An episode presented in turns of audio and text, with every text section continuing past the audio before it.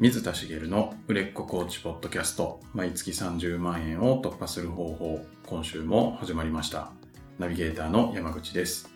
茂さんよろしくお願いしますよろしくお願いします。7月ももうすぐで終わるぐらいのはいタイミングになってきましたね。もうそんな時期ですかはい。私にとって7月末ってちょっと特別な時期でして、ほいあのまあ何度もお話をしてる話なんですけど、はい私骨折をしたのが7月の31日なんです。あそうなんですねはい。だから、はいこう骨折してなかったら多分まだ会社員やってるだろうなみたいなのもあって、はい自分にとっての一番の人生のターニングポイントなんですよは骨折っていはい9年前なんですけど、なるほどね、その時期が近づいてきたなとはいなんかこう私にとってこうなんかこう正月とか誕生日とかはいそれぐらいの感覚というかえー、まあ誕生日なんかは特にね飽きたなぐらいですけどはいこうまた1年こうそのタイミングが来たなみたいなんで言うと、こうはい正月みたいな感覚もしかしたら違うのかもしれないんですけどうーんあ骨折して何年目かみたいな毎年何年っていうのが分かんなくなるんでは数え直すんですけどいなるほど9年丸9年ですかね、はうん2011年だったと思うので、いはなんかカウントを毎年しちゃうなと思ってですねいなるほまあ原点なのかなとこどうはいあの今こういうことをやってるビジネスとしてやってる原点ははいそこなのかなと思ってですね、はい原点から9年丸9年経ちましたもしかしたらなんか最近聞き始めた人は何のこっちゃって感じかもしれないですけどとそうですね軽く軽くじゃあご説明いただいてもいいですかもうなんもう下手したら10回ぐらい聞いてる方もいらっしゃるかもしれないですけどはいもともと私は会社員をずっと同じ会社で15年半働いてたんですけど、はい 30, 30の前半ですね、はいの時にあのまあなんとなく転職とかってこう20代だとしやすいですけど、うーん30代だとちょっとしづらくなったりするはいじゃないですか、はいまあ、今の世の中だとその30代で転職なんていくらでもいますけど、はい私が入った会社は鉄道会社でしたから割とこう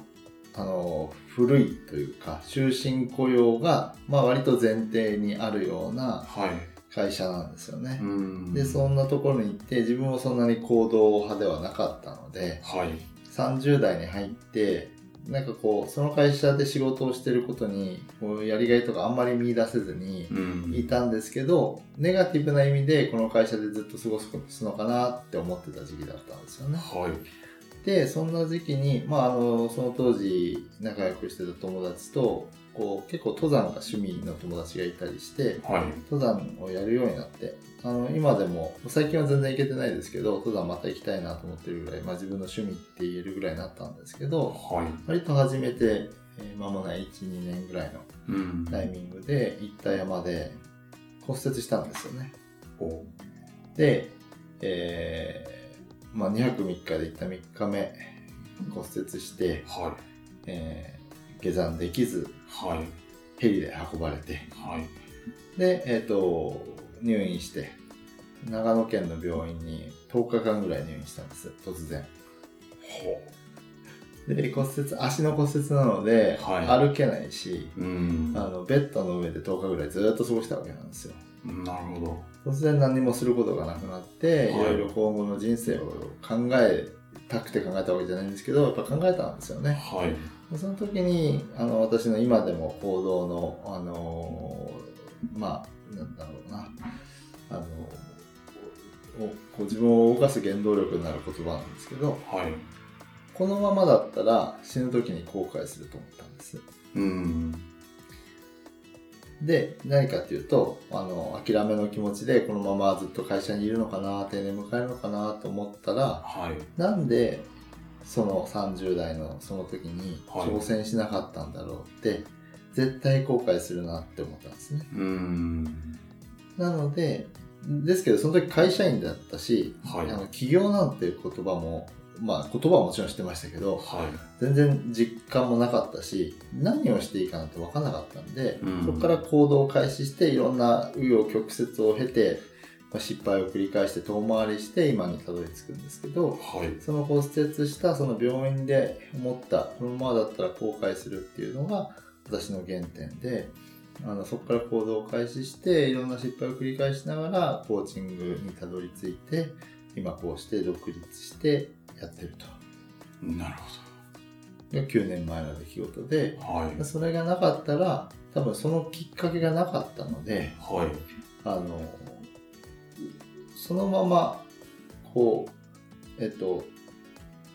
切り替わるきっかけがうんそんな衝撃的なことってなかなかないじゃないですうーか、ん。ないのでそのきっかけが得られないままずるずるいったんじゃないかなと思ってるんですね、はいでどんどんそのこうギャップが生まれていってはい。苦しくなっていったんじゃないかなっていう気がしてるんですけどそのことがあったおかげでこう行動してみようという自分に変われたこうだからその骨折にはすごく感謝をしてるんですけどはそれが9年前のさ7月31日い。なるだったということですほど。はい。はい、 9年が経つわけですね。はい、ちょっと随分長く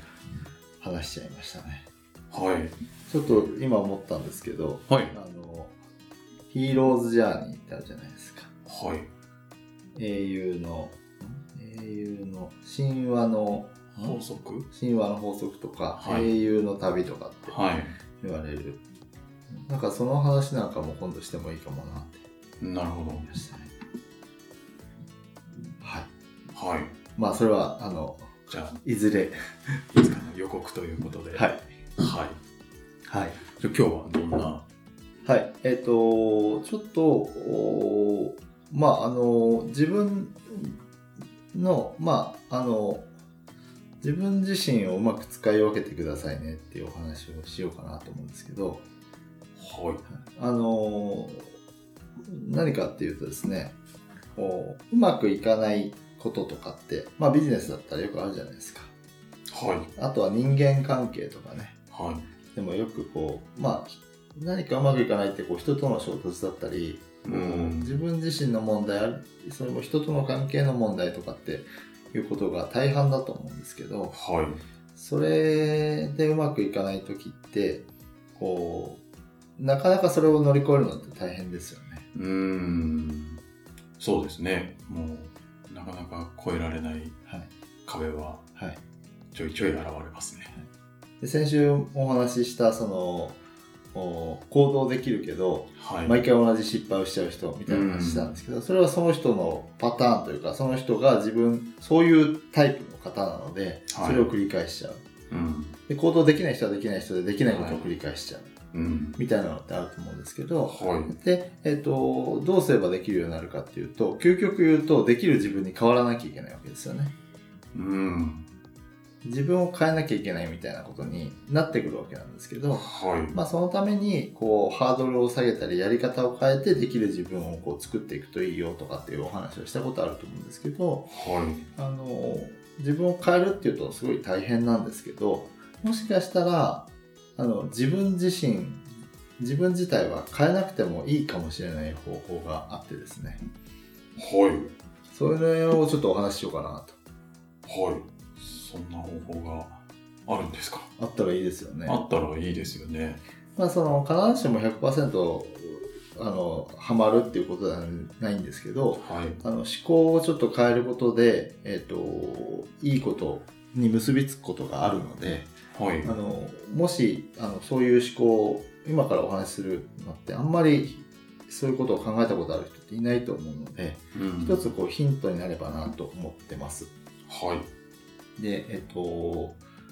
まあこう人ってその立場だとか置かれてる状況関わってる人によって違う自分ある意味違う人格を使い分けてるんですよ。違う人格。はい、はい。で例えばこう私が出会った人の例で言うとはい。こうコーチングを学んでる時にはい。こうワークとかをやったりするんですよ。でその時に、えーのここう私がこういろいろあのクライアント役ではい。こう悩みを言ったりいろいろした時にはい。素晴らしいコーチがいたんですねはい。一緒に習ってる人ですよはい。で私がどんなことを言ってもこう受け入れてくれるうん需要の姿勢がすごいというか、はい。まあ、なんかこうなんか懐の深さを感じるというかはい。そういうタイプの方だったんですねはい。であのそのセミナーというか講座が終わった後に、まあ、懇親会みたいのがあったんですよはい。で飲みに行ったらその人どうなったかっていうと、はい。あのそこでこういろいろなんかやんややんやこう盛り上がってるんですけどはい。まあこう人のことをバンバン否定しまくるんですよおさっきあんだけこう懐の深さを見せてはい。あのコーチコーチングをしてくれてたのにはい。ワークの中でねはもう相手の言うことをもう頭から否定してい。う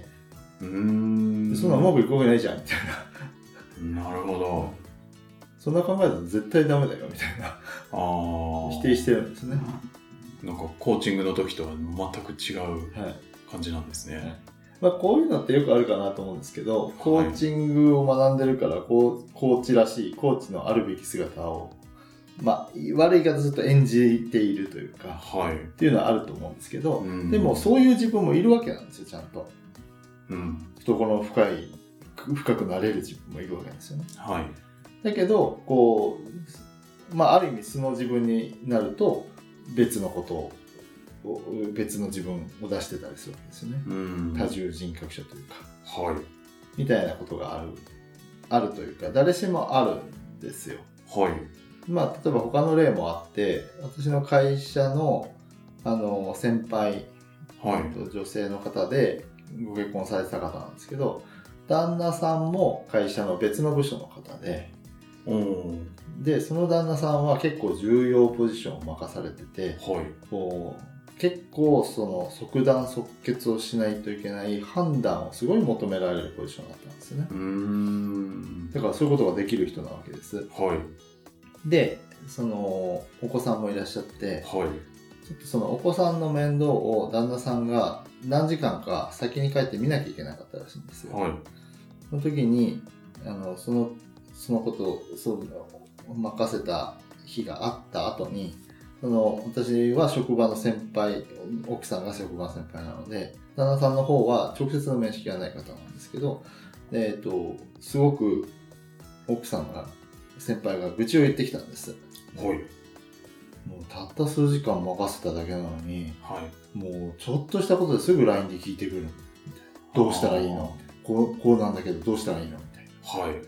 そんなの自分で考えろって感じなんだよね、みたいなうーんなるほど。ことを言ってたんですね。はい。で、まあ、その子供のことってやっぱりどうしても奥さんの方がよく分かってて、お母さんの方がよく分かってて、お父さんはちょっとっていうのは私も今の立場ではい。分かるんですけど、はい。でも、なんとなく感じたのは、そこで頑張って判断しようと思えば、選択肢はあったと思うんですけど、はい。その、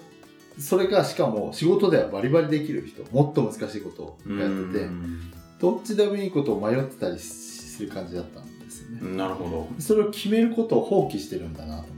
思って。ど。仕事は仕事の人格があって、はいこれは要はその立場とかがあるので、やらなきゃいけないからその人格になれる。ああ。うん。だけど、家庭に入ったら、は頼る人がいるって思ってる自分になってい。うん。こう聞いてしまうわけですよ。うんうん。まあ、別にいいんですけどそれは2人の関係なのでいいんですけどはい。そういう人格になる。要はこう立場とかによってやっぱり家庭の自分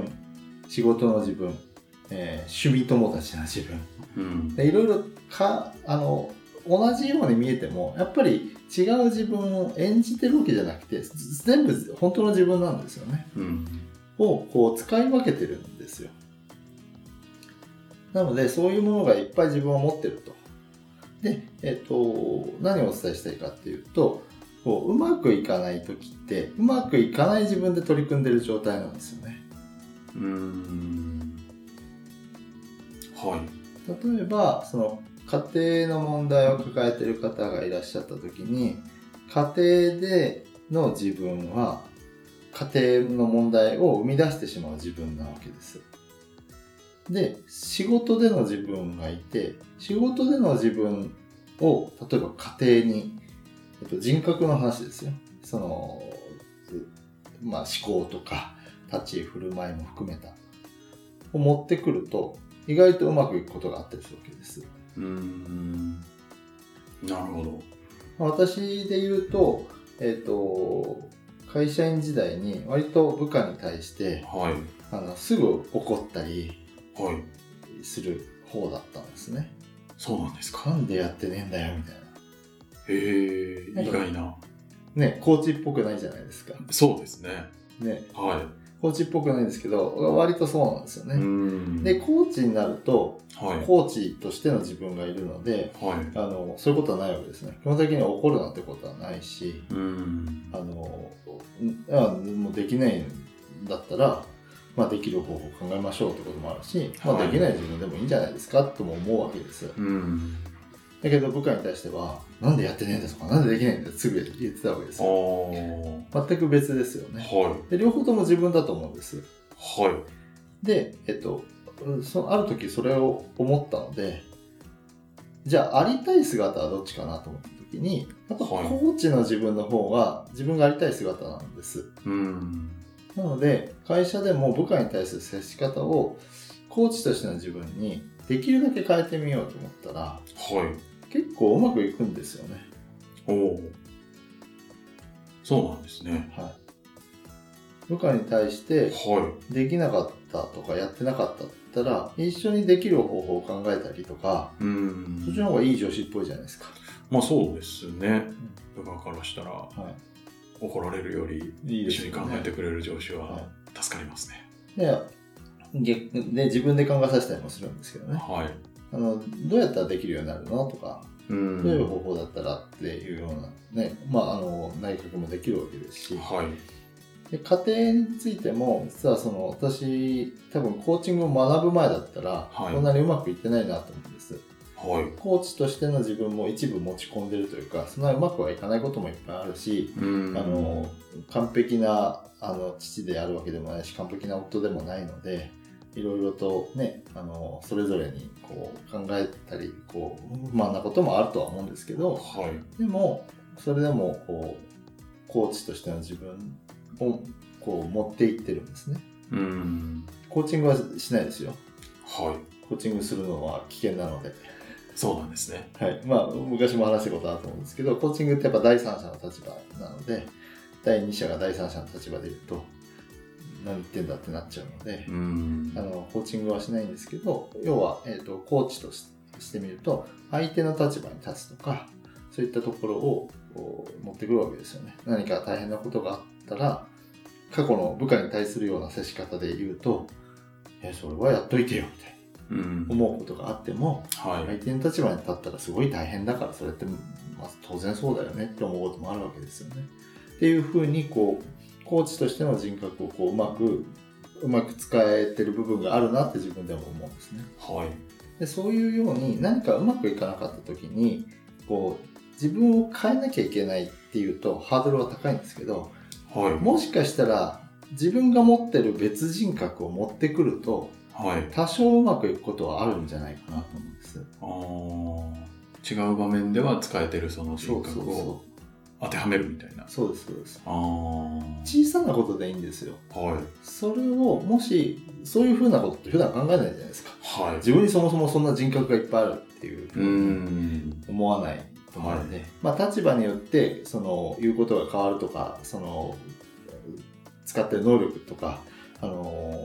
こうまあそれこそ感情の出し方とかも変わるっていうのは分かると思うんですけどそれをわざと人格って言ってるんですよねうーん。人格を持ってくるっていう風にしてあげると、えっと、もちろん全部丸ごとは持ってこれないと思うんです。なんでかっていうと、今までの関係性もあるし、はい。相手が違うので、うーん。で、置かれてる環境も変わるので。はだい。けど、持ってこれる部分はあるはずなんです。で、それって何を変えるかっていうと、思考をちょっと変えるだけなんですよね。うーん。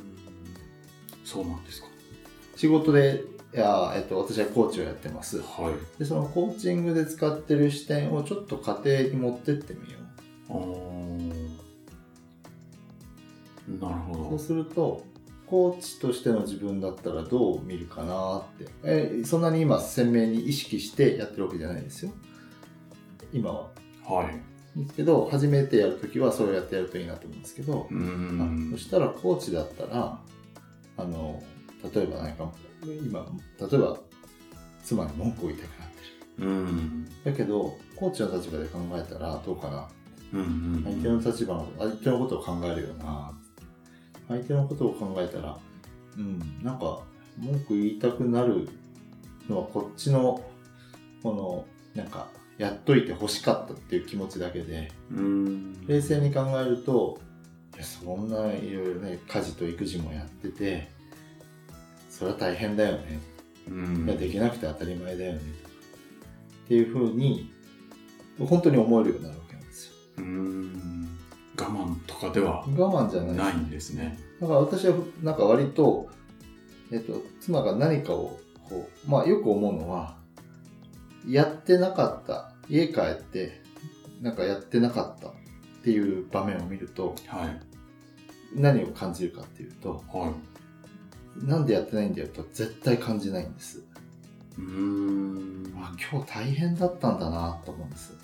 へえ。ああ子供がこういうこと聞いてくれなかったのか全然もしかしたら寝てくれないとかはい。大変だったのかなって思うんですねはい。これ本当に思うんです、うーん。そう思えたらよくないですかあそう思ったらなんでやってないんだよみたいなのは出てこないですよね。です出てこない上にはあの私のやれる範囲でその、は例えば部屋が散らかってるとこがあったら片付けるわけですい。はい。それはあ大変だったんだなってこれぐらいはややらないとって思うんですよはい。私一人暮らしで家に帰ってその状態だったらはい。全然片付けられないですあ あ。そういうもんなんですね。だけど相手がいてはい。その状態になってうん。だったらあの、えっと、妻のために言いますけどあの普段ちゃんとやってくれてるんですよはい。でごくまれにこうなんかこう部屋がすごく散らかってて、うん。妻は、えっとまあ、あの私が遅く帰った人がはい。子供と一緒に寝ちゃってて、うんまあ、あの食事の片付けも終わってないとかっていうことがあったりするんですよね、はい。それを見たらああもう今日大変だったんだなって思ってその片付けをするわけなんですおよーでその時にはい。なんだよって思いながらやってるかっていうと全然そんなことはなくてうーん疲れて帰ってきて。もいや多分その日は私より絶対疲れてるはずなんです、妻の方が。へえ。。っていうう風にはい。コーチの人格を持ってくるとコーチっぽくないですかその人のことを相手のに思いをちゃんと馳せてはい。やるって。なんか私が完璧な人みたいに思われると困るんですけど基本的に妻がやってくれてるので妻には不満が溜まってる気がしてますそんなに立派な父でも立派な夫でもないしはい。そこなんかなんか最近こう自分やってます感を出しすぎてる気がしてポッドキャストではい。あいや今のだいぶいいよ。子育てとかそうだなっそうはい。ちょっとそこ訂正し ていくと普段やらないけどちょこっとやってますって話なんですねあーあのたまにやってますって話なんですけど、はい。普段はそんなにやってないのであの妻はいろいろもっと不満を抱えて家事や育児をもっとやってくれって思ってるかもしれないし、うんまあ、そこはちょっと頑張ろうって思ってはるんい。ですけど、でも、まあ、あのじ自分のこう意識の方ではそれをこう帰ってそうなった時に自分にストレスは加わらないわけですようん。妻に対して不満が出てこないわけですだからいいじゃないですかっていうふうにその別人格を持ってくるっていうのはそういうことなんですけど、今のはまあ家庭の問題の話ですけど、それってこう自分がビジネスうまくいかない時も使えるものでこううまくいく人格だったり庭自分、がありたい姿に一番近い人格ってあると思うんですよ。はこういう人と接してる時の自分はすごくいいよねみたいい。うんなで。そういう時の自分を持ってくると意外とうまくいったりとかはすることもあるのでい。なるほど。あのこれは完璧にはどうしてもできないですやっぱりあの行動できないタイプの人はあのどこの場面でも行動できないことがあったりするっていうのはあるかもしれないですけど試してみる価値はあるしそういう考え方を知っておくだけでちょこっとした変化を生み出す可能性はあるのであのちょっとこう止まったりした時にあの何かあじゃあ別の自分だったらどうなんだろうっていう視点を一つ持っておいてもらえるとうんもうちょこっとした変化を生み出すきっかけにはなるかもしれないなと思います。なるほど。ちょっとなんかどう実践していくのか正直はい、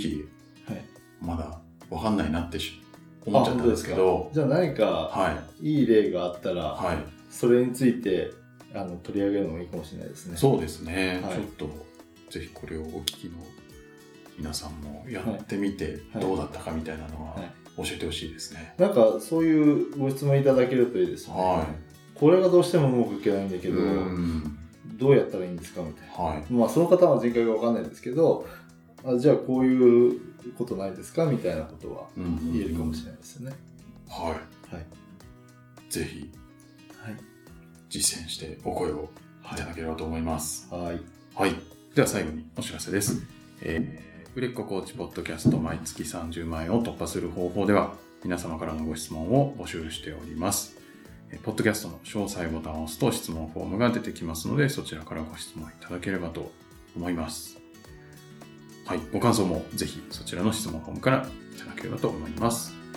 では、今週はここまでとなります。また来週お会いしましょう。